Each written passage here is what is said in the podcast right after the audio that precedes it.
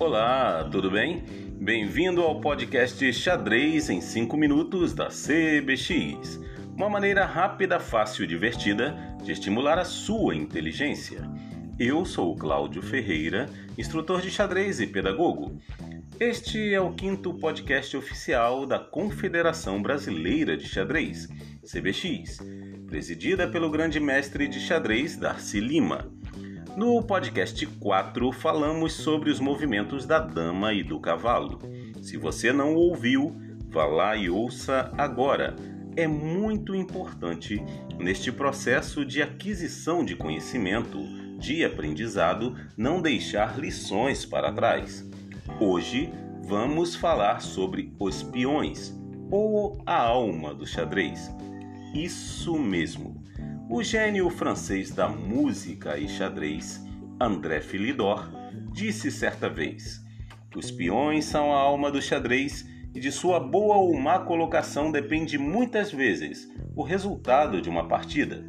Esta frase retrata bem a grande importância que a peça mais simples, mais singela do xadrez possui e algumas propriedades únicas. Como não arrepender-se? O que eu quero dizer com isso?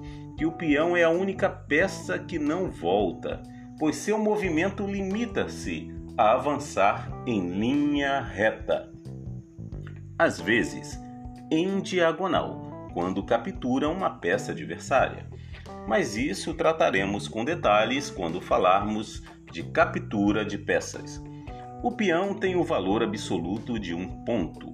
É a peça mais difícil de se aprender e entender os movimentos justamente porque ele possui algumas regras básicas. Logo, é preciso muita atenção para não confundi-las. E por isso, vamos tentar transmitir esta lição de uma maneira bem didática. Vamos lá. Primeira regra: o peão avança sempre uma casa para frente. O peão avança sempre uma casa para frente. Segunda regra: ao ser jogado pela primeira vez, Cada peão pode avançar duas casas. Observe que isto significa uma possibilidade.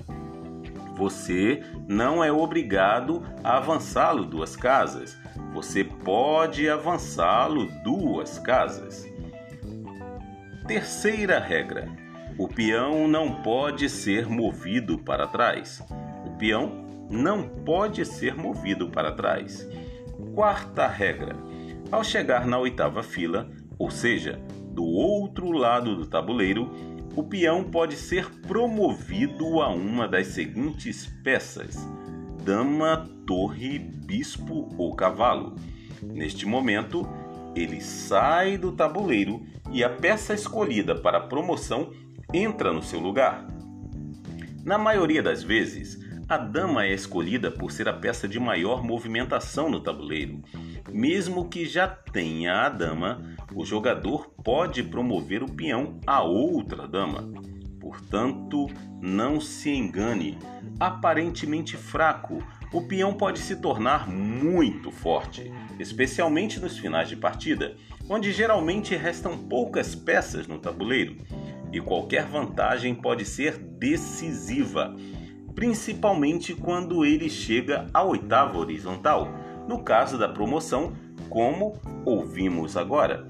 Por isso, os grandes campeões de xadrez ao longo da história foram grandes finalistas, ou seja, sabiam movimentar muito bem os peões e as poucas peças que restavam no final, justamente por esta questão da promoção. Aproveito para destacar que o jogo de xadrez tem três fases distintas: abertura, meio-jogo e final. Bem, para você que chegou até aqui e já sabe movimentar todas as peças, gostaria de dizer que já deu um passo gigante no aprendizado do jogo de xadrez. Compreender os movimentos das peças é ultrapassar um dos grandes obstáculos que as pessoas consideram.